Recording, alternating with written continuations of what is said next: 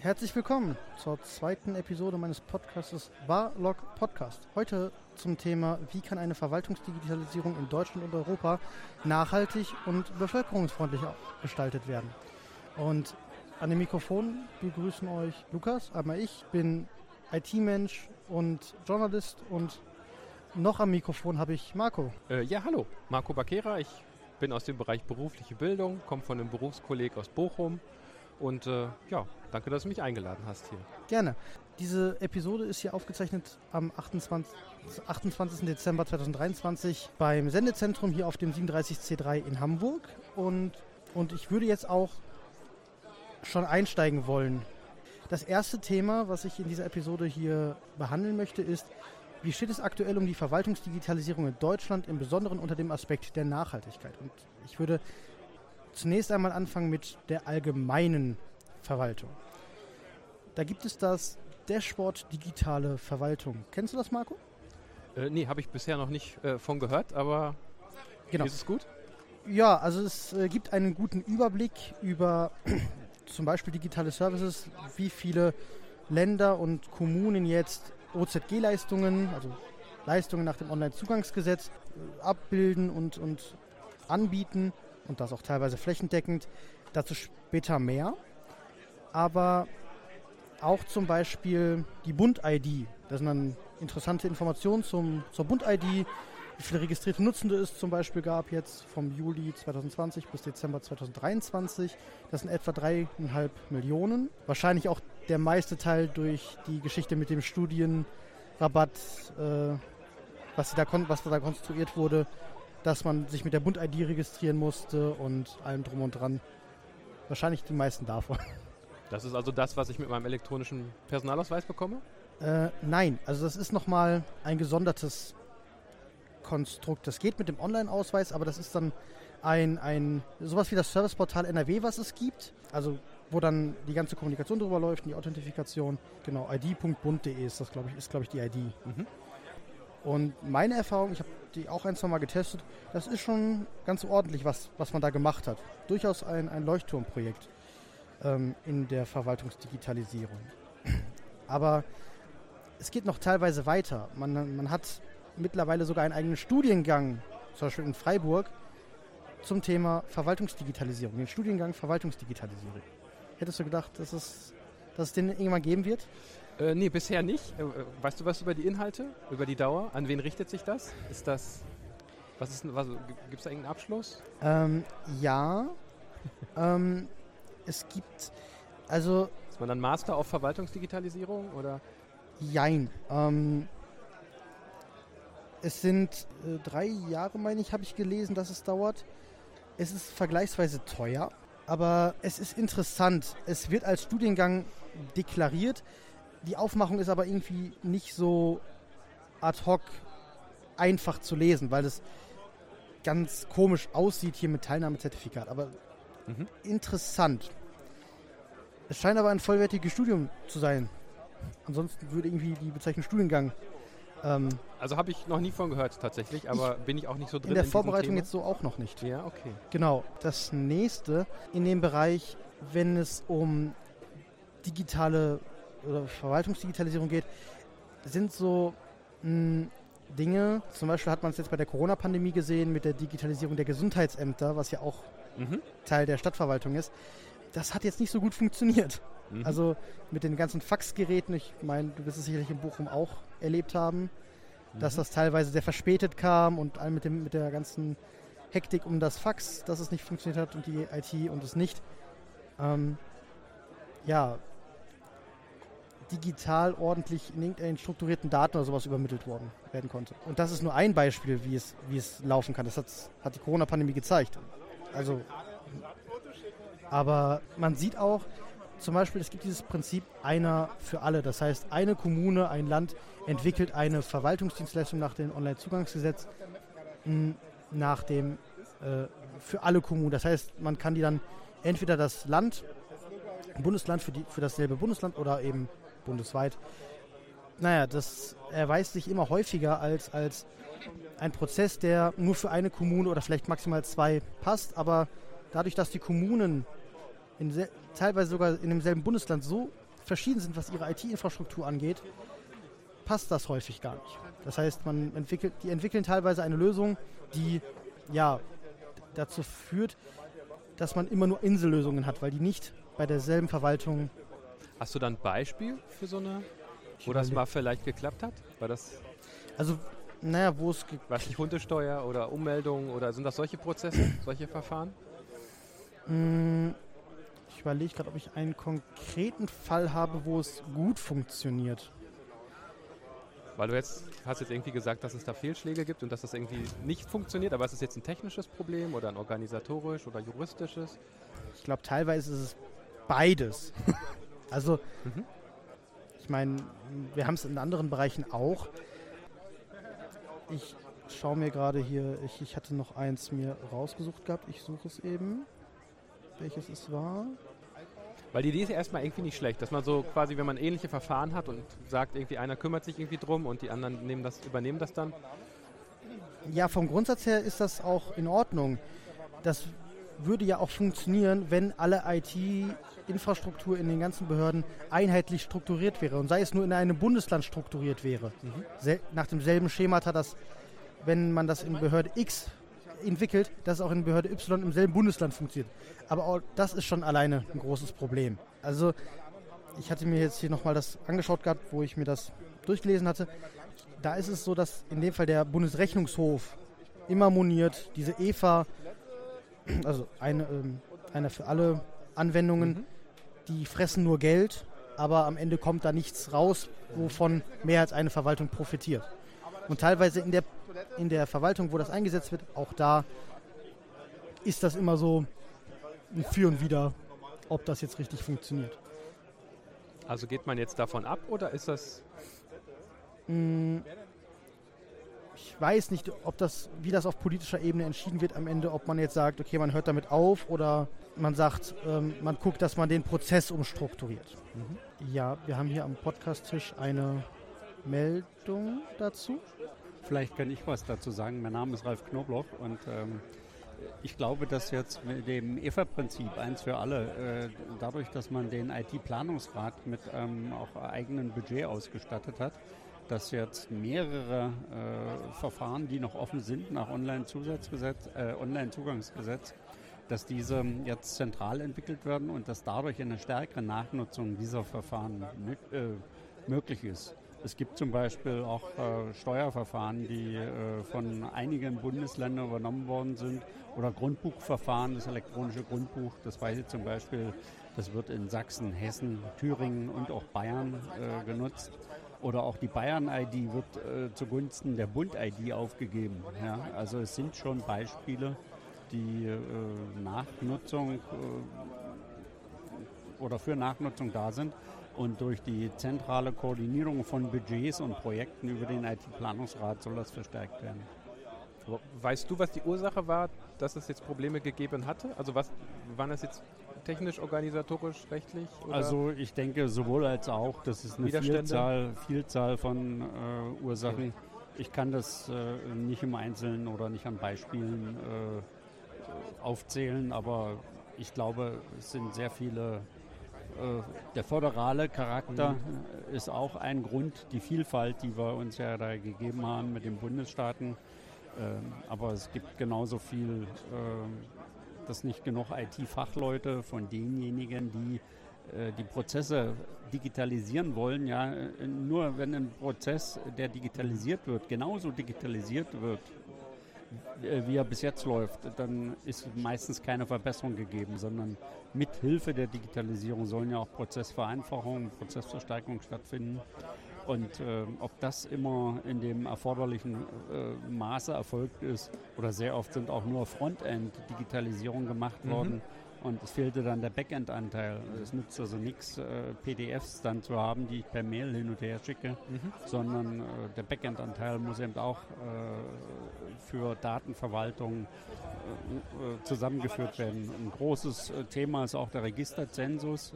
der wird ja bis 2031 laufen, wo dann die Daten von Bürgern zum Beispiel oder Bildungsdaten auch erfasst werden, ohne dass man Umfragen macht. Bis jetzt werden ja Bevölkerungsdaten im Registerzensus oder im Zensus durch Umfragen erhoben mhm. ja, und äh, hochgerechnet. Das soll dann komplett erfolgen, indem alle Quellen und Senken dann bis 2031, so lange ist das geplant, äh, also sozusagen im Registerzensusgesetz umgesetzt werden, sodass eine Abfrage äh, an die Bürger nicht mehr notwendig sein soll. Mhm. Und das wird dann natürlich auch eine gute Eingangsvoraussetzung für Datenquellen und Datensenken für andere Verfahren sein. Mhm.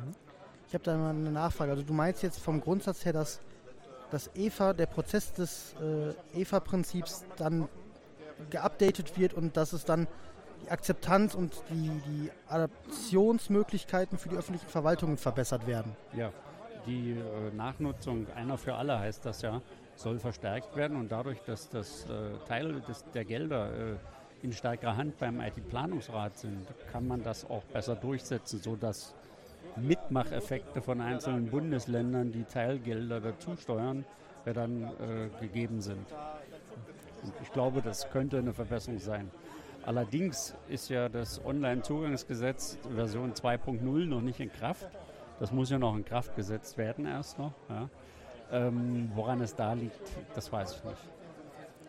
Ja, ich glaube, da ähm, ich weiß gar nicht, ob es mittlerweile noch im, schon im Bundestag komplett durch ist. Ob es jetzt im Bundesrat liegt, da bin ich mir ehrlicherweise auch gerade nicht sicher. Ich glaube, es muss eventuell sogar noch eingebracht werden.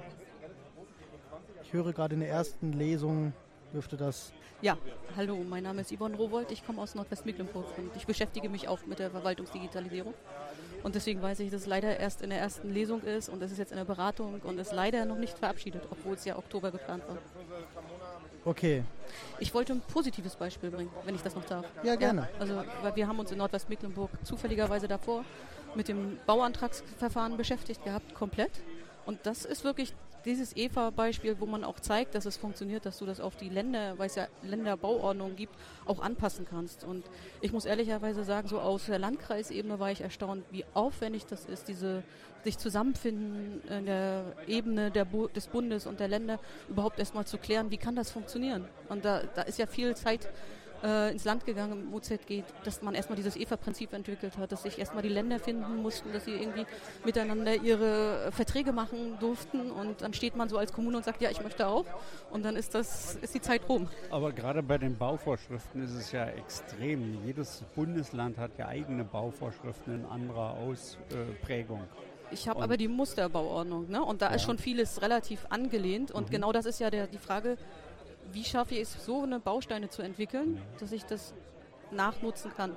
Also sprich Standardisierung, äh, möglichst irgendwelche Bausteine so reinnehmen, dass ich dann sagen kann, okay, brauche ich eine Bauzeichnung? Ja, nein, so ungefähr. Und ähm, da sind viele Details. Eben Bund-ID hatten wir ja eben auch schon gehört. Also dass man sagt, das muss über mehrere Bundesländer funktionieren können, dass ich das auswechselbar gestalten kann. Also so nach dem Konzept meinst du jetzt, dass man eben hingehen kann und sagen kann, okay, äh, an ein Dropdown-Menü, okay, und dann kann jede Kommune sagen, das brauche ich, das, das brauche ich nicht. Das Anna. ist mein Wunschtraum, ja. so weit sind wir natürlich nicht. Ne? Äh, aber wir haben das eben bei, dem ba bei der Baugenehmigung haben wir es wenigstens, dass wir es aufteilen können auf die Bundesländer. Aber äh, fängt natürlich an, sobald ich die nächste Leistung nutzen möchte, fange ich wieder an, beim anderen Bundesland mir was anzuschauen und muss da auch wieder Bausteine zusammensuchen. Und äh, ich hoffe dann immer, dass es wenigstens parallel verwendbare Bausteine gibt. Also jetzt dieses Beispiel Bund-ID. Es ist egal, ob ich jetzt eine Leistung aus Bayern nutze oder eine Leistung aus Schleswig-Holstein oder aus MV. Mhm. Da darf ich ja wenigstens überall die Bund-ID mit einbinden. Ähm, trotzdem habe ich einfach unterschiedliche Plattformen und das ist das, was du vorhin sagtest mit der IT. Ne? Also, dass du sehr unterschiedliche Grundlagen hast und sobald wir ins Backend gehen und du dir die Fachverfahren anguckst, schwierig. Ja, ja das äh, ist richtig. Also ich, ich weiß es selber aus eigener berufliche Erfahrung, dass die Verwaltung teilweise auch, also wir haben eine, bei uns eine IT-Infrastruktur, die ist beim Partnerverband in Westfalen-Lippe ähm, gar nicht gegeben. Also die ist anders strukturiert, auch schon organisatorisch anders strukturiert, komplett und deswegen kann solche können Sachen nicht adaptiert werden. Aber wir ähm, sind ja hier auf dem Kongress, ne? Also Dezentralisierung funktioniert, ne? Das ist richtig. Vom, vom Grundsatz her ist das richtig. Genau, ja. Ansonsten habe ich hier noch auf den Punkt, der Städtetag, der Deutsche Städtetag hatte moniert, dass es bei der Verwaltungsdigitalisierung häufig so ist, dass man einfach analoge Prozesse nimmt und digitalisiert. Dann hat man alte schlechte Verwaltungsprozesse digitalisiert, aber am Ende nichts gewonnen. Und na, hier die, ähm, die Verena Göppert, die stellvertretende Städtetag Hauptgeschäftsführerin, sagte, Zitat, Bund und Länder haben ihre Bereitschaft untermauert, gemeinsam mit den Kommunen die Verwaltungsdigitalisierung voranzubringen. Diese Kooperation in Form eines Kommun Kommunalpaktes war überfällig. Jetzt muss die Vereinbarung mit Leben gefüllt werden.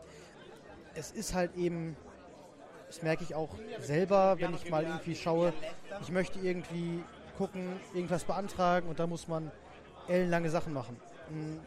Beispiel ist das Führungszeugnis. Beim Führungszeugnis ist es so, da kann man sich mit der, mit der Ausweis-App anmelden. Das geht auch alles soweit bis zum letzten Schritt. Bis zum letzten beiden Schritten. Bis vor kurzem war es so, das Bezahlen ging über das alte GiroPay. Und das hat nicht jede Bank. Das neue GiroPay ist ein bisschen einfaches Verfahren. Das geht besser. Da haben sie jetzt umgelenkt oder haben umgestellt.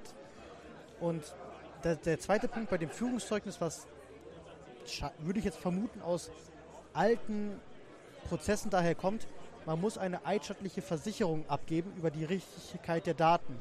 Da kriegt man eine PDF, das darf man ausdrucken, unterschreiben, einscannen und anhängen. Da gibt es jetzt keine Möglichkeit, irgendwie das zu unterschreiben. Das fand ich irgendwie ein bisschen sinnbefreit, einen digitalen Prozess zu haben, in dem man dann ein PDF hat, das nicht irgendwie digital unterschreibbar ist oder sonst was, sondern man muss es ausdrucken, einscannen und dann aber vor den Hürden stehen wir ja täglich. Also, dass du die alten Gesetze hast, du ja. willst digitalisieren und es kommt ständig einer und der will eine Unterschrift. Und dann fragst du immer, wieso denn eine Unterschrift? Ja, also die Unterschrift ist ein, ein K.O.-Kriterium. Mhm. Entweder man baut da irgendwie den Ausweis rein und keiner nutzt es. Mhm. Ja, oder ja, man lässt es. Oder man versucht eben, das ohne Unterschrift hinzubekommen. Ja, es würde zum Beispiel Sinn machen, wenn man zum Beispiel eine qualifizierte elektronische Signatur mit seinem Ausweis abgeben könnte Nein, da, da aber gibt es, wer, wer nutzt das? Da gibt es äh, ja ähm, jetzt von der EU eine Gesetzesinitiative genannt EIDAS 2. Die Verordnung, die äh, ist sozusagen durch den Technischen Rat am 7. Dezember diesen Jahres durch.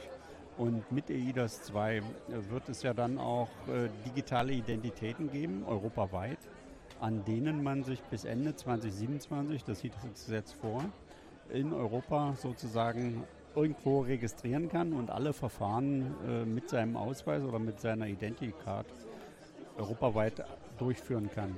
Dazu gehört natürlich noch viel Umstellung und ein bisschen einen Rückschlag äh, gab es ja auch diesen Monat. Äh, es wurde ja die IDOS weiter, also die äh, ID, also von dem Personalausweis, die ID-Fertigstellung, die wurde ja aufgrund des Budgetmangels ähm, ja erstmal ruhen gelassen.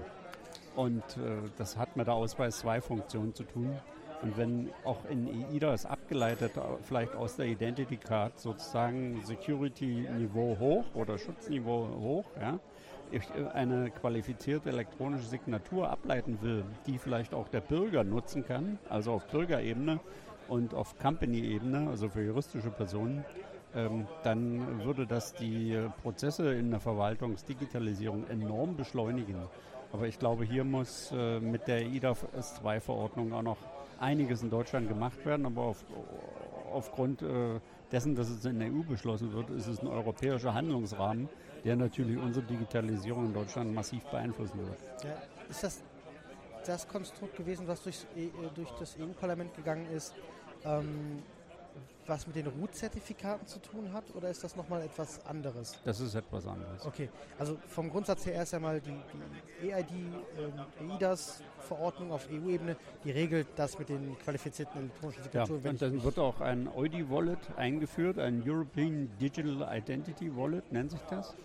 Äh, das wird auf freiwilliger Basis sein, sowohl auch für juristische Personen, also Companies, Organisationen, als auch für den Einzelnen, die Privatpersonen.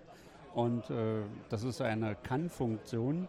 Es wird dann in Europa äh, pro Land entweder eine Digital Identity Wallet geben oder vielleicht auch private Anbieter und sogenannte Trust Provider. Eins wird mit Sicherheit die Bundesdruckerei sein, die heute schon auch den elektronischen oder den Personalausweis rausgibt. Und diese Trust-Provider müssen sich natürlich ähm, noch etablieren. Da gibt es sehr viele, mehrere Use Cases, der digitale Führerschein oder Kontoanmeldung, die dann damit umgesetzt werden können. Auch Bezahlfunktionen soll das äh, European Digital Identity Wallet äh, haben. Äh, da ist aber noch nicht entschieden in Deutschland, äh, ob das vom Staat kommt oder ob das äh, von privaten Anbietern kommt. Das ist noch offen. Und wann es kommt, ist das schon? Dass es kommen wird, wenn es äh, kommen muss, äh, ist bis 2027 spätestens. Okay. Aber wie lange sollen wir warten? Also ne, wir haben irgendwie 2015 mhm. mal mit dem Bauantrag angefangen und haben ja. gesagt, okay, wir können hier Theorie schreiben, mhm. irgendwelche Kont äh, Hefte vollschreiben und dann haben wir nichts fertig. Und ich glaube, wirklich gut wird es ja erst, wenn man es in die Wirklichkeit bringt und das gegenpruft. Ne? Also, dass man wirklich daran arbeitet und weiterlernt. Mhm. Und äh, Bauantrag ist so ein klassisches Beispiel. Wir haben damals Prozess aufgenommen und dann ging es darum, ja, wer unterschreibt eigentlich? Zwei Unterschriften müssen drauf sein und brauche ich die eigentlich? Weil mh, hm, das weiß die Behörde nicht, wer als erstes unterschreibt oder als zweites. Wir kennen aber ganz genau den Entwurfsverfasser. Und ehrlicherweise wollen wir ja eigentlich auch nur die Unterschrift des anderen, damit er wirklich bezahlt wird. Mm, ja, also wir beweisen das seit äh, 2020, dass man das nicht braucht. Also ich brauche da keine digitale Unterschrift. Ne? Also es mhm. reicht einfach, wenn man das verifiziert, äh, dass die beiden sich kennen, einen ko kollaborativen Antrag stellen mhm. können und dann ist es für uns auch gut, das funktioniert. Und genauso könnte ich das theoretisch bei vielen anderen Prozessen auch sehen. Lass uns doch diese hohen Level wegnehmen. Also ich brauche die für manche Dinge bestimmt und wenn ich einen neuen Ausweis will oder sowas. Aber viele Dinge könnten wir viel einfacher machen, äh, wenn wir einfach gucken würden und wirklich Gesetze entschlacken und sagen würden, wie funktioniert es denn eigentlich im Digitalen? Ich bestelle ja auch täglich irgendwas im Netz. Vereinfachen, Bürokratie entschärfen, ja. das könnte man machen, ja. Aber ja. da müsste juristisch noch was geändert werden, sozusagen. Im Moment gibt es tatsächlich dann irgendwie die Hürde, die das... Verwaltungsverfahrensgesetz okay. und dann mhm. steht drin, schriftlich muss mit einer qualifizierten Signatur ersetzt werden. Warum? Also, ne? also mhm. wozu brauche ich das schriftlich? Manchmal ist es nur drin, weil man immer schriftlich geschrieben hat, statt Textform oder irgendwie. Also nach dem Prinzip von wegen, man hat alte Verwaltungsprozesse einfach eins zu eins ins Digitale übersetzt. Ähm, was mir kam bei dem, was du gerade meintest mit dem Online-Aus, äh, mit dem elektronischen Führerschein, da gab es ja in Deutschland auch eine, ähm, eine Initiative, die ist aber kläglich gescheitert. Ja, das war vom Bundeskanzleramt ins Leben gerufen seinerzeit und ähm, dort hat man mit dezentralen digitalen Identitäten hantiert, aber die Umsetzung ähm, war aus meiner Sicht nicht ganz erfolgversprechend ich hoffe, dass man sich technologisch jetzt auf EU-Ebene eventuell auch wieder für Decentralized Identities äh, entscheidet, weil das gibt die Möglichkeit, dass äh, der Bürger, beziehungsweise das, äh, es wird ja immer von Selbstsouveränität, auch von großer Datensouveränität gesprochen. Und Self-Sovereign Identity ist ein internationaler Standard äh, vom B3C, letztes Jahr 2022 im Juli verabschiedet, ähm, kann man nachlesen. Und diese Technologie, ähm, da hat sich auch die Deutschland AG eine eigene europäische Genossenschaft gegründet, die diese Technologie, Decentralized Identities, anbietet.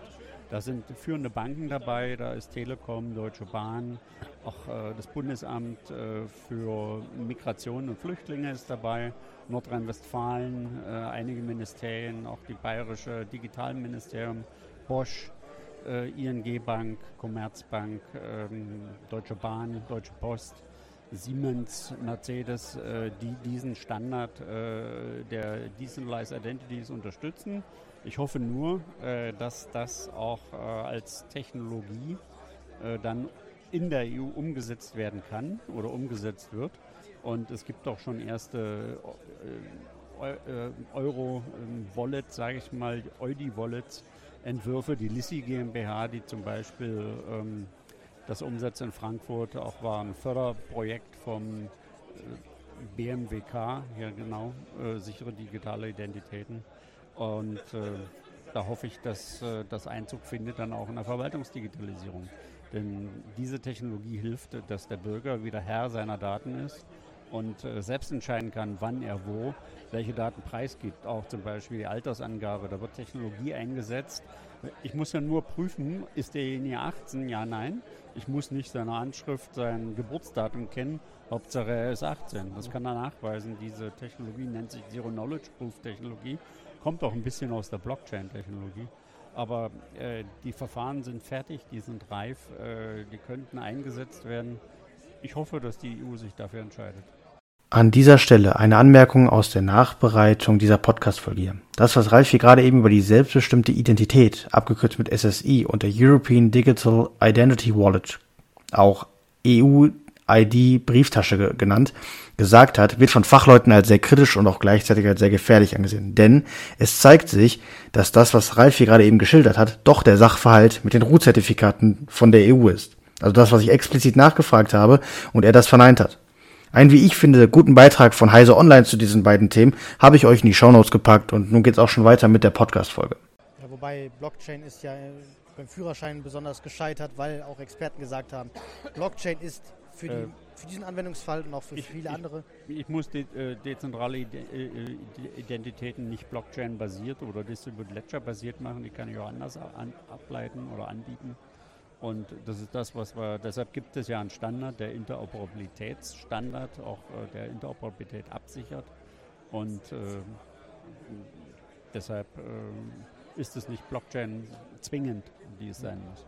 Okay, ich würde dann jetzt einen Schritt weiter gehen. Ähm, in diesem vorhin angesprochenen ähm, Dashboard Digitale Verwaltung, DDV, ähm, geht es auch darum, da wird aufgelistet, wie viele OZG-Leistungen flächendeckend verfügbar sind und äh, wenn man sich das anguckt, dann sieht man, dass Bayern in dem Fall laut dem Dashboard die sind, die am meisten OZG-Leistungen flächendeckend als Online-Dienst verfügbar haben. Ähm, gleichzeitig ist es so, dass zum Beispiel Nordrhein-Westfalen mit über 260, in dem Fall 266 genau, ähm, OZG-Leistungen in Kommunen hat, in einzelnen Kommunen, die aber nicht flächendeckend über das gesamte Bundesland verfügbar sind. Ähm, das ist ganz interessant. Wenn man sich das Dashboard mal anguckt, dann sieht man, dass es bei vielen Dingen, ähm, also wenn man das allgemein sieht, doch gern, man, es ist irgendwo traurig, weil das beste Bundesland knapp die Hälfte etwa umgesetzt hat von den 575, die es gibt. Ähm, auf der anderen Seite, naja, es sind halt Verwaltungen immer noch. Und das merkt man leider dass es immer hakt. Woran auch immer es dann teilweise ich glaube, Bayer macht das ganz gut. Da läuft äh, die Landesebene ganz gut mit der, mit der kommunalen Ebene zusammen. Ne? Und das ist so ein Punkt, wenn das nicht wirklich funktioniert, äh, dass da gut zusammengearbeitet wird, dann wird es schwer. Also wenn du quasi gegen Windmühlen anarbeiten musst, anstatt gemeinsam was zu schaffen. Ja, ich äh, glaube auch, dass du in anderen Bundesländern durchaus gute Strukturen hast. Es hier aber häufig daran hakt, Entweder weil dann noch Gesetze innerhalb des Bundeslandes aktualisiert werden müssen, weil es ein Landesverfahren ist, ein Fachverfahren, und das dann irgendwie angepasst werden muss oder hier Schnittstellen angepasst werden muss, damit das komplett medienbruchfrei funktioniert. Das ist ja häufig das Problem. Na, das fängt schon an, eben auch bei den OZG-Angeboten. Dass ich, dass ich die nicht äh, nutzen darf, solange mein Land das nicht unterschrieben hat.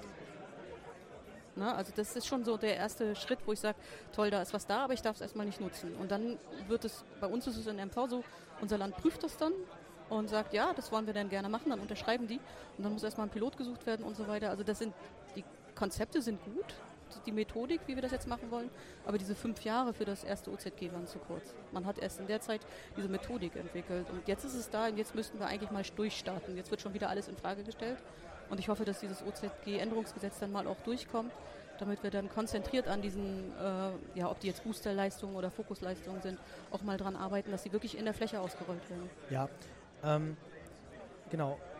Ich würde jetzt zum, zum Punkt Nachhaltigkeit kommen. Das ist durchaus richtig, was du sagst. Ähm, zum Thema Nachhaltigkeit habe ich drei Punkte hier stehen. Ähm, und zwar zum einen die kleine Anfrage von der Abgeordneten Anke Domscheit-Berg, wenn ich mich richtig in Erinnerung habe, läuft die hier auch auf dem Kongress irgendwo rum.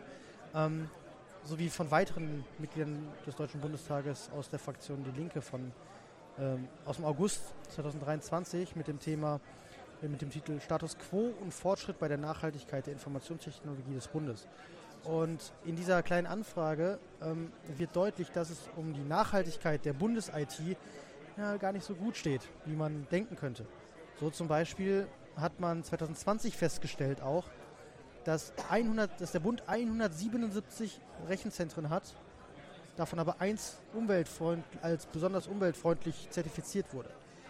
Jetzt ist es so, dass es nach alten Richtlinien äh, zertifiziert worden. Die, es gab dann jetzt eine Novellierung und die neue, da ist es so, dass es kein einziges Rechenzentrum des Bundes schafft, die Standards, die dort gefordert sind, nur ansatzweise zu erfüllen. Ähm, es gibt zwar auch Beschlüsse, ähm, zum Thema Green IT Initiative des Bundes 0 aus, aus Mai 2022. Aber viel Zählbares scheint auch innerhalb eines Jahres nicht so ganz angelaufen zu sein. Ja, der, der Beschluss, der geht jetzt bis äh, Ende 27, so wie ich das hier gerade nochmal, ich habe mir gerade nochmal aufgerufen.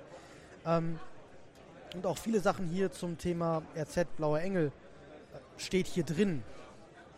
Es äh, ist, glaube ich, abzuwarten, was da jetzt noch kommt. Es ist ja noch ein bisschen Zeit, die da äh, verstreichen kann bis Ende 27, dass man das dann umgesetzt hat.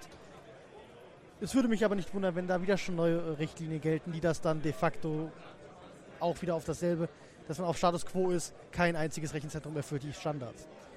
Gibt es denn Rechenzentren außerhalb von Deutschland, die die Standards erfüllen?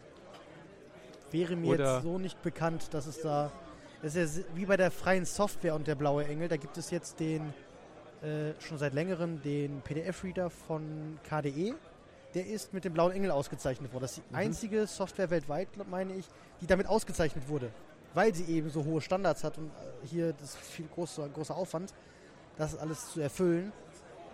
Ähm, deswegen haben das auch generell nicht so viele Software zum Beispiel. Mhm. Ähm, und bei Rechenzentren.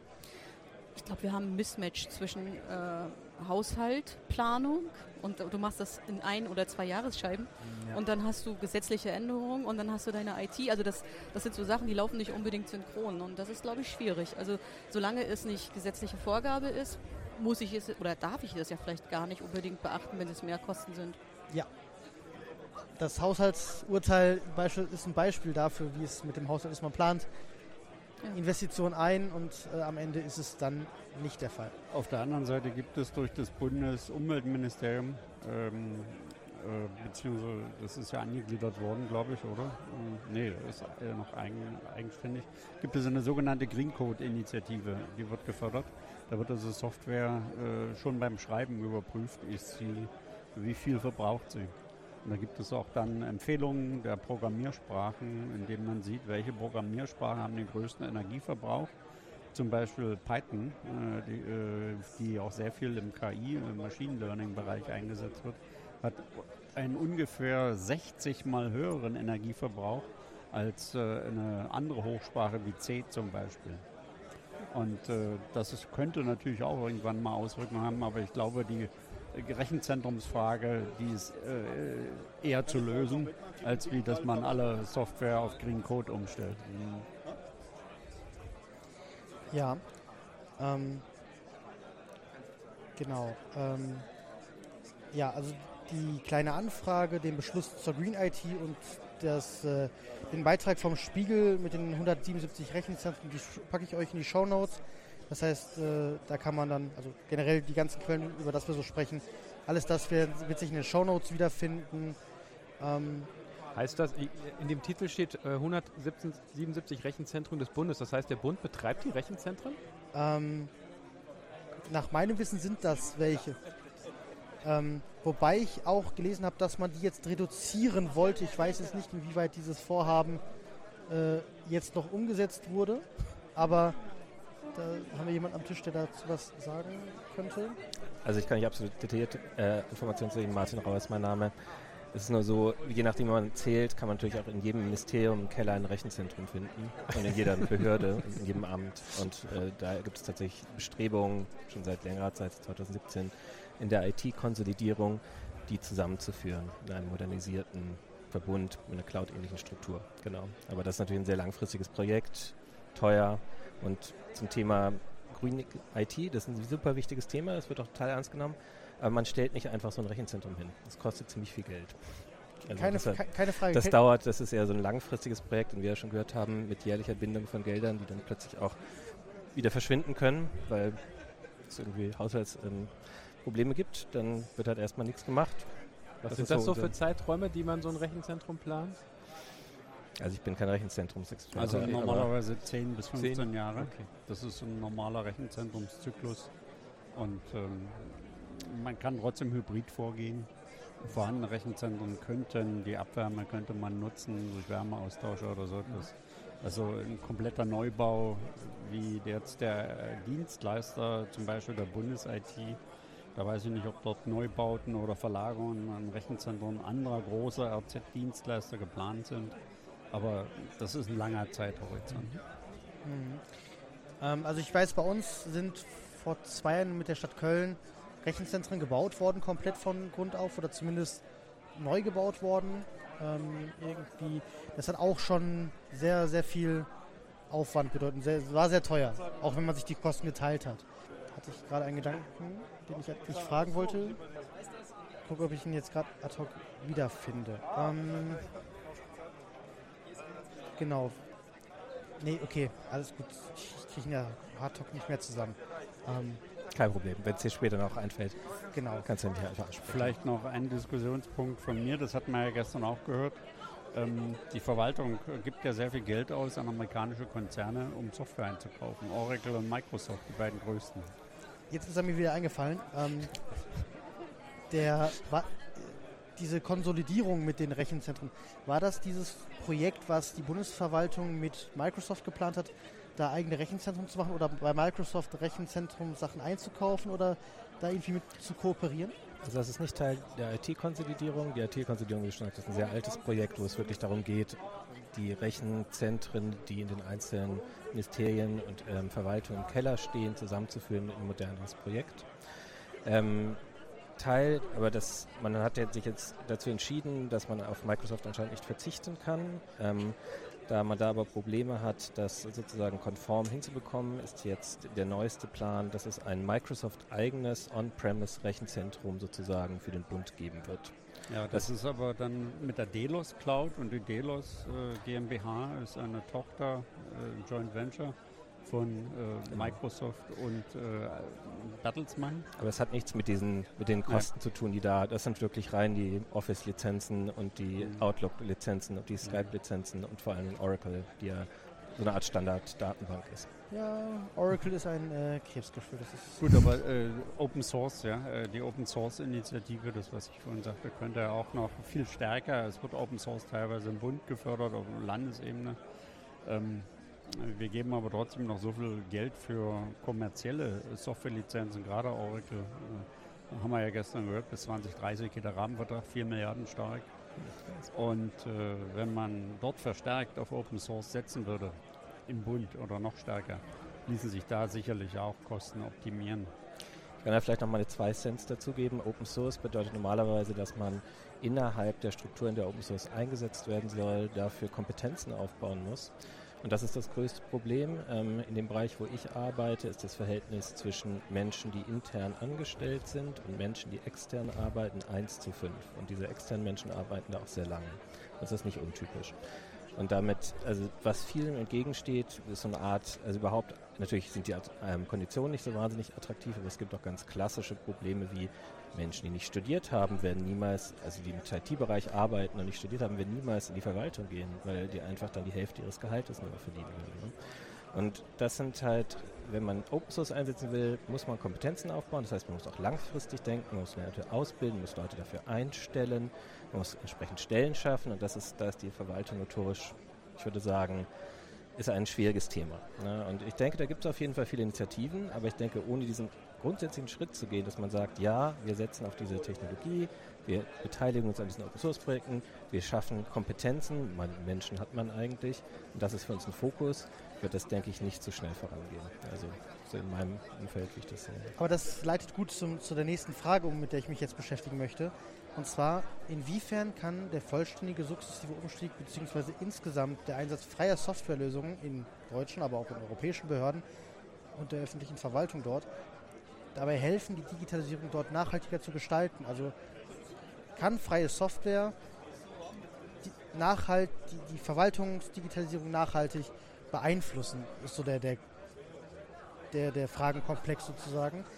Und ähm, ich hatte mir mal ein paar Sachen dazu angeschaut gehabt und was sich da für mich ergeben hat, war, dass dadurch zum Beispiel eben offene Schnittstellen, das hatten wir jetzt auch beim Faxgeräte-Club, also einer Selbsthilfegruppe für verwaltungsnahe Menschen mit IT-Background hier auf dem 37C3, das war sehr gut besucht und kann ich nur empfehlen. Ähm, da war das der große Punkt, offene Schnittstellen. ein riesengroßes Problem, ein Hindernis bei der Verwaltungsdigitalisierung. Und das würde sich dadurch lösen, so wie ich das die ganzen Berichte gelesen habe und heute die Gespräche, die ich geführt habe.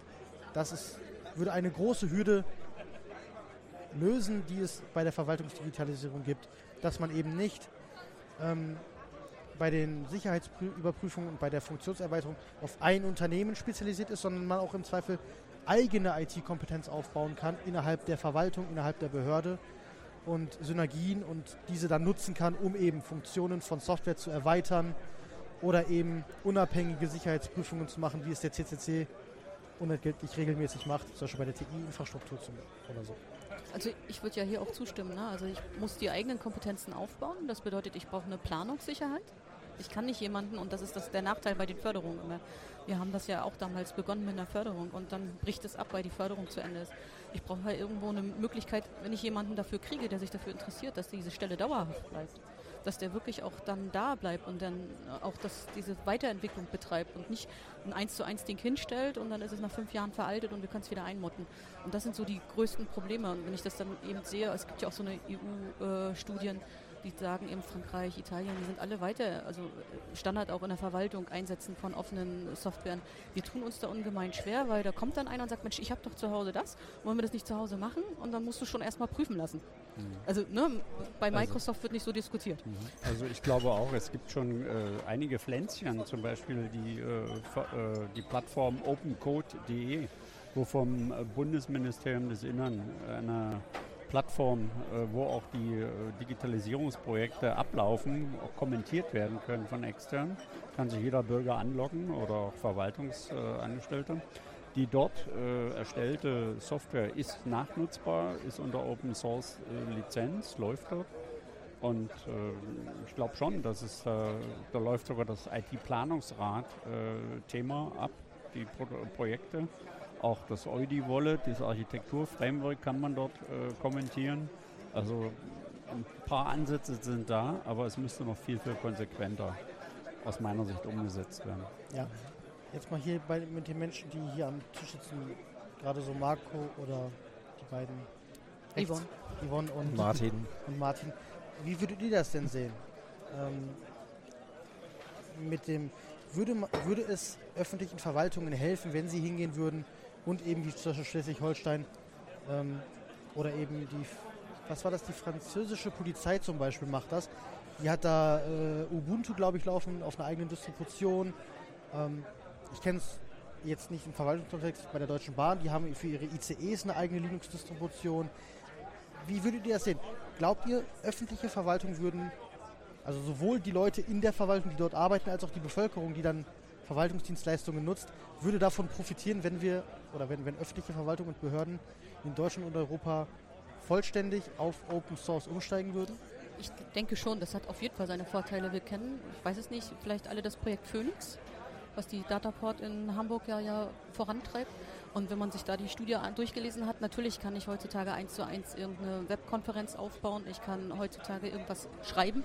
Da gibt es keine Diskussion in den, in den, in den Softwaren. Ich kann auch relativ komplexere Dinge machen, aber sobald ich dann komme an diese Grenze dieser Fachverfahren, also diese speziellen Software, die wir heutzutage noch in der Verwaltung haben, die dafür da ist, dass ich eben den Führerschein ausstelle oder ähm, das Baugenehmigungsverfahren mache oder eben das Kindergeld auszahle. Das sind diese Geschichten, die, die das halt schwierig machen, die also ich sage dann immer, die sehen schon aus wie Software aus den 90er Jahren. Da hast du wahrscheinlich früher mal einer mit einer Diskette bekommen und hat die verkauft. Seitdem ist da nicht mehr viel passiert. Ne? Das böse. Also es gibt schon immer Weiterentwicklung, aber die leben in dem alten Grundansatz. Und diese Sachen kriege ich nicht in diese neue Welt transportiert. Und das ist, wenn, wenn man das schaffen würde, da was reinzukriegen und diese, diese Phoenix-Projekte da weiterzuentwickeln, und da gibt es in verschiedenen äh, äh, sowohl Ländern als auch Bundesländern ja diese, äh, also wird getestet und geguckt, wenn es da, glaube ich, das würde auf jeden Fall was bringen. Wie siehst du das, Martin? Also bei mir ist es so, ich denke, es wäre, es löst ein ganz großes Problem durch die Exit-Strategie, die nicht existiert. das ist so ein bisschen, man macht halt Microsoft und jetzt ist, hat man Microsoft und kommt nicht mehr davon los. Und wenn man Open Source hat, hat man halt einen klaren Weg raus. Das ist, und das ist, was häufig nicht bedacht wird. Ne? Ich denke, es braucht einen sehr fundamentalen Shift in der Gedankenwelt. Also die, wir hatten gerade die Diskette. Ne? Man hat früher hat man Software gekauft über irgendein Bestellsystem und hat eine Ausschreibung gemacht. Und dieses Verständnis, dass mittlerweile IT wirklich auch ein Grund ein Grundservice der Verwaltung ist. Ne? Also was eigentlich mittlerweile überall in, in, Firmen festgestellt wird. Früher hat man IT ausgelagert und jetzt stellt man fest, IT ist eigentlich unser Kernbusiness ja? und man holt es wieder zurück, um, ähm, um konkurrenzfähig zu bleiben. Und dieser Schritt ist zum Teil da. Ja, ich sehe das auch so. Ich finde halt auch, dass genau das mit diesen fünf Jahren, das war zu kurz. Da bin ich auch ganz bei dir. Aber ich glaube, an vielen Stellen ist es halt auch noch nicht da. Und da muss noch ein weiter Weg gegangen werden, dass man versteht, wie wichtig es ist, Kompetenz im Haus zu haben.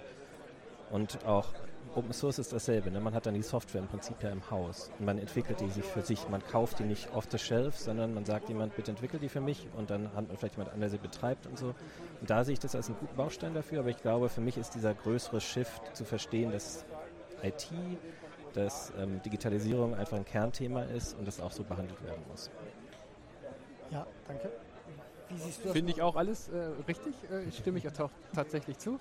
Äh, an der Stelle mit Teams musste ich so ein bisschen äh, zucken quasi, beziehungsweise mich erinnert fühlen an quasi den, äh, also den, den Wechsel, den es quasi seit es in Bochum an den Schulen eingeführt wurde und man merkt, welche starken Abhängigkeiten sich dann tatsächlich dadurch irgendwie ergeben, auch an ganz vielen organisatorischen ähm, äh, Punkten.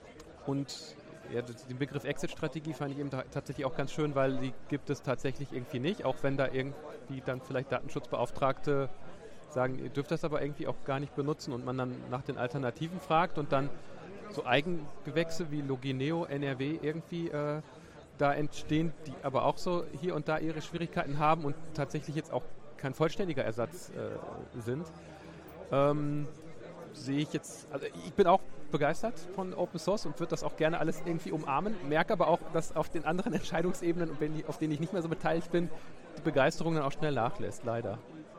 Ja, ich glaube, das, das ist der springende Punkt. Ne? Also du brauchst eine ordentliche Strategie, einen ordentlichen Fahrplan, nicht nur irgendwo Förderungen, die es überall vereinzelt gibt, wo man sich durchfriemeln muss und irgendwie versuchen muss, da hinzukommen, sondern es muss ganz klar sein, wir wollen dahin. Und das wird zwar gerne auf irgendwelchen Kongressen gesagt, ja. aber in der Umsetzung, wenn du dann beim Haushälter bist oder sowas, dann wird unter dem Strich geguckt und da läuft dieses 0815 halt ab. Okay, ja, also merke ich auch, ich wäre auch der Ansicht, sagte ich ja gerade schon, dass es sinnvoll wäre, wenn wir umsteigen würden, weil es viele Sachen einfacher macht. Weil das auch dazu führt zum nächsten Punkt, nämlich Interoperabilität. Ich hatte es gerade schon angesprochen mit den, ähm, mit den offenen Schnittstellen und du sagtest es gerade mit den Fachverfahren, daran hängt es. Und auch das sehe ich hier. Also aktuell sind die meisten Behörden, ich kenne es bei mir auch, wir haben auch zig Fachverfahren und allem drum und dran, die auf irgendwelchen Oracle-Datenbanken dann liegen und das ist dann Microsoft und geht so nicht auf irgendwelchen anderen Systemen. Ähm, da muss man viel Geld investieren, dass vielleicht Oracle dann nett ist und sagt, ja, das dürft ihr machen, aber dann muss, müssen wir oder muss die, muss die Behörde eben nachweisen, wenn das auf einem Bare Metal System laufen würde, also auf einem Windows Server, dass der Fehler genauso passieren würde. Also an den Fachverfahren hängt ähm, Ja, und ich glaube, der, dass dieser Umstand mit den Fachverfahren sich lösen würde, wenn man Open Source umstellen würde, weil es dann viele Sachen dokumentierbar sind und das es einfacher machen würde. Die, ja, die Frage ist, braucht man noch Verfahren? Also wenn wir Prozesse angucken und die vereinheitlichen, schaffe ich es dann vielleicht auch bestimmte Sachen zu vereinfachen, dass ich nicht mehr unbedingt an diesen Fachverfahren hänge. Denn eine Schnittstelle irgendwo ran zu programmieren, Entschuldigung, das ist täglich Brot von irgendwelchen Firmen. Das ja. können die. So, warum bin ich jetzt auf also eine Firma angewiesen? In, der Vergangen in der Vergangenheit gab es ja genug Initiativen, Gaia X zum Beispiel, da hat man 200 Millionen Euro investiert insgesamt, glaube ich, in Deutschland. Ähm, oder in die USB Alliance, das ist ein OpenStack Cloud-Betriebssystem, alles Open Source. Äh, das könnte man konsequent nachnutzen, bloß man muss es eben wollen und beschließen. Und die Konsequenz muss überall hinterlegt werden. Äh, wir haben genug Gesetze, aber vielleicht sollte man das auch in ein Gesetz gießen. Ja. Ähm, in Anbetracht der Zeit würde ich zum, zum nächsten Punkt wechseln und dann das Fazit machen. Der letzte Punkt für heute dreht sich um die Frage, wie steht es um barrierefreie Teilhabe für alle Inklusion bei den digitalen Verwaltungsdienstleistungen. Und da habe ich ein Beispiel genommen aus Nordrhein-Westfalen. Es gibt die Schulverwaltungssoftware Schild NRW. Ähm, das war zu Beginn, das ist vor, vor 20 Jahren etwa entwickelt worden, 25 Jahre vielleicht gerade schon sogar, ähm, hat das Schulministerium sehr viel Geld ausgegeben und diese Software ist eine Softwarelösung, die als Standarddatenbank Microsoft Access verwendet. Das ist keine Datenbank. Aber ähm, Marco hatte da. Excel ist auch eine Datenbank. Ja, man kann es so verwenden. Für Behörden schon. Auch der Karteikasten. so getan, ja. ja. Für, äh, Marco hatte das, äh, wenn ich jetzt bei Mastodon richtig gesehen hatte, mal auseinanderklamüsert in den Wiki-Daten, äh, Wiki-Einträgen von dem Projekt, dass es da eben ähm, zwar Anleitungen für MySQL gibt, aber er dann schrieb, seinen Schülern bringt er das so nicht bei. Ja, ich glaube, da gab es irgendwie Vorschläge, dass man irgendwie mit so einer Developer-Datenbank und ohne Root-Passwort das Ganze irgendwie aufsetzen sollte. Und äh, man muss aber eben auch immer so ein bisschen im Hinterblick an, an, an wen richtet sich das. Ne? Das sind eben meist keine IT-Experten, sondern Lehrer in Schulen, die das so irgendwie zum Laufen kriegen müssen. Das ist vielleicht auch nochmal so ein ganz anderer Punkt quasi, wo haben, fehlt uns da, auch da war ja der Punkt so IT-Kompetenz oder eben auch Fachleute, die das nicht nur nebenher äh, machen. Äh, und daher kommt das, deswegen will ich das vielleicht in, der Hinsicht auch so ein bisschen in Schutz nehmen, ohne es jetzt tatsächlich aber jetzt gut zu finden natürlich. Ja, ähm, dieses Beispiel, warum ich das jetzt hier in dem Punkt nenne, es ist nicht barrierefrei, es ist, also ich meine, SAP ist ja schon schlimm, was die UI angeht. Es kommt an SAP heran, was die UI angeht. Ähm, wobei man sagen muss, SAP kann man ein bisschen konfigurieren, dann sieht es halbwegs schön aus. Ist immer noch ein scheiß, ein scheiß Arbeitsprogramm, aber ähm, Mitarbeiter sind auch User, ne? Ja, genau. Und ähm, barrierefrei ist es überhaupt nicht. Es ist, es ist ähm, weder irgendwelche Sachen sind vorlesbar oder anderweitig irgendwie kontrastreich oder sowas. Man hat beim Startbildschirm direkt ähm, ein dunkles Bild und da ist dann mit schwarzem Text drauf geschrieben, dass man äh, nicht gendert, um das einfach zu halten, aber man kann es nicht lesen. Und dann auch teilweise nicht inklusiv formuliert. Spätaussiedler beispielsweise steht da noch drin ähm, und, und andere Daten, die da erfasst werden, die eigentlich überhaupt nichts damit zu tun haben, um den Schüler. Und eigentlich glaube ich auch, dass es da mit der DSGVO Probleme geben könnte, wenn man sich das mal genauer anschaut. Aber ich weiß nicht, ob es mittlerweile in der neuen Version ähm, anders gelöst ist. Aber in der, die ich getestet habe auf dem Desktop, auf dem Windows 10 System in der VM, das war nicht gut. Und da sind noch ein paar andere Sachen, die dann, also wie gesagt, Menschen, die eine Sehschwäche haben und das sich vorlesen lassen, können das de facto in der Version, die ich da getestet habe, nicht. Und auch generell ist das alles sehr mühsam und aber auch da wieder fehlende Standards, ne? Also oder, oder, es gibt welche, sie sind nicht verpflichtend. Ich war beim Zukunftskongress auch bei so einer Session und äh, die Leute, die darauf angewiesen sind, erzählen halt immer, dass sie immer erst nachdem Software rauskommt, halt hinterher programmieren können. Mhm. Und ich glaube, das ist der große Fehler, dass es immer Ergänzung ist und nicht schon dabei beachtet wird. Ja, äh, also ich muss sagen, ich denke, es ist auch ein sehr großes Thema gerade. Also ich glaube, gerade aus unserer Warte von IZ Bund kann ich sagen, dass es da auf jeden Fall sehr viel Aufmerksamkeit bekommt und zum Teil, also da auch wirklich schon in der Implementierung versucht wird, darauf zu achten. Ich weiß nicht, kennt ihr Colibri? Das ist ja so diese Library, genau, ähm, so ein Accessibility Library und das soll halt jetzt erweitert werden. Und da ist auf jeden Fall auch jetzt ein großer Fokus. Das Problem ist natürlich, viele Anwendungen sind von vor zehn Jahren vor, ne, oder vor fünf Jahren da es ist auch noch nicht in der Verwaltung, merke ich. Also wenn wir darüber diskutieren mit den normalen Mitarbeitenden bei uns, ja. dann wird auch immer geguckt und gesagt, ja, ich will ja gar nicht kein PDF machen oder so. Ne? So, so ungefähr. Also immer nur der, die, die, Außenwirkung, auch noch nicht daran gedacht, dass ich ja auch für meine Kolleginnen was bereitstellen müsste, was barrierefrei ist. Ja. Mhm. Genau. Ähm, ich habe das jetzt mal als Beispiel aus NRW genommen, weil ich das ganz aktiv mal getestet habe. Es gibt sich, sicherlich noch generell viele Verwaltungssoftware-Sachen, die nicht äh, nicht gut gelaufen sind, weil sie schlicht nicht barrierefrei sind, nicht kontrastreich und allem drum und dran. Wäre einfach mal sinnvoll, das nachzubessern, aber ich glaube, auch das würde zig Jahre dauern, wenn man sich da wieder auf irgendwelchen Sachen aufhängt, die nicht einfach sind. Ähm, ich würde jetzt zum Fazit springen. All das, was wir so gehört haben, naja, sagt durch, oder die, die Quick-Essenz davon ist, es gibt sehr viel Nachpotenzial. Beim Bund, bei den Ländern, bei den Kommunen in Deutschland und in Europa. Es gibt vereinzelte Lichtturmprojekte wie Umstieg auf freie Verwaltungssoftware in Schleswig-Holstein, wobei man da gucken muss, wie das jetzt am Ende ausgeht. Die sind ja noch dabei. Ähm, und, oder, und die Bund-ID. Die Bund-ID ist eins, was wirklich gut funktioniert. Oder die Ausweis-App genauso. Ähm, insgesamt gibt es immer noch viel zu tun, damit sich die Situation der digitalen der Digitalisierung der Verwaltung in Europa und Deutschland in dem Bereich Nachhaltigkeit und Bevölkerungsfreundlichkeit steigert. In vielen Dingen ist man auf dem Weg. Manchmal muss man da aber bei manchen Verwaltungen vielleicht noch mal ein bisschen nachtreten.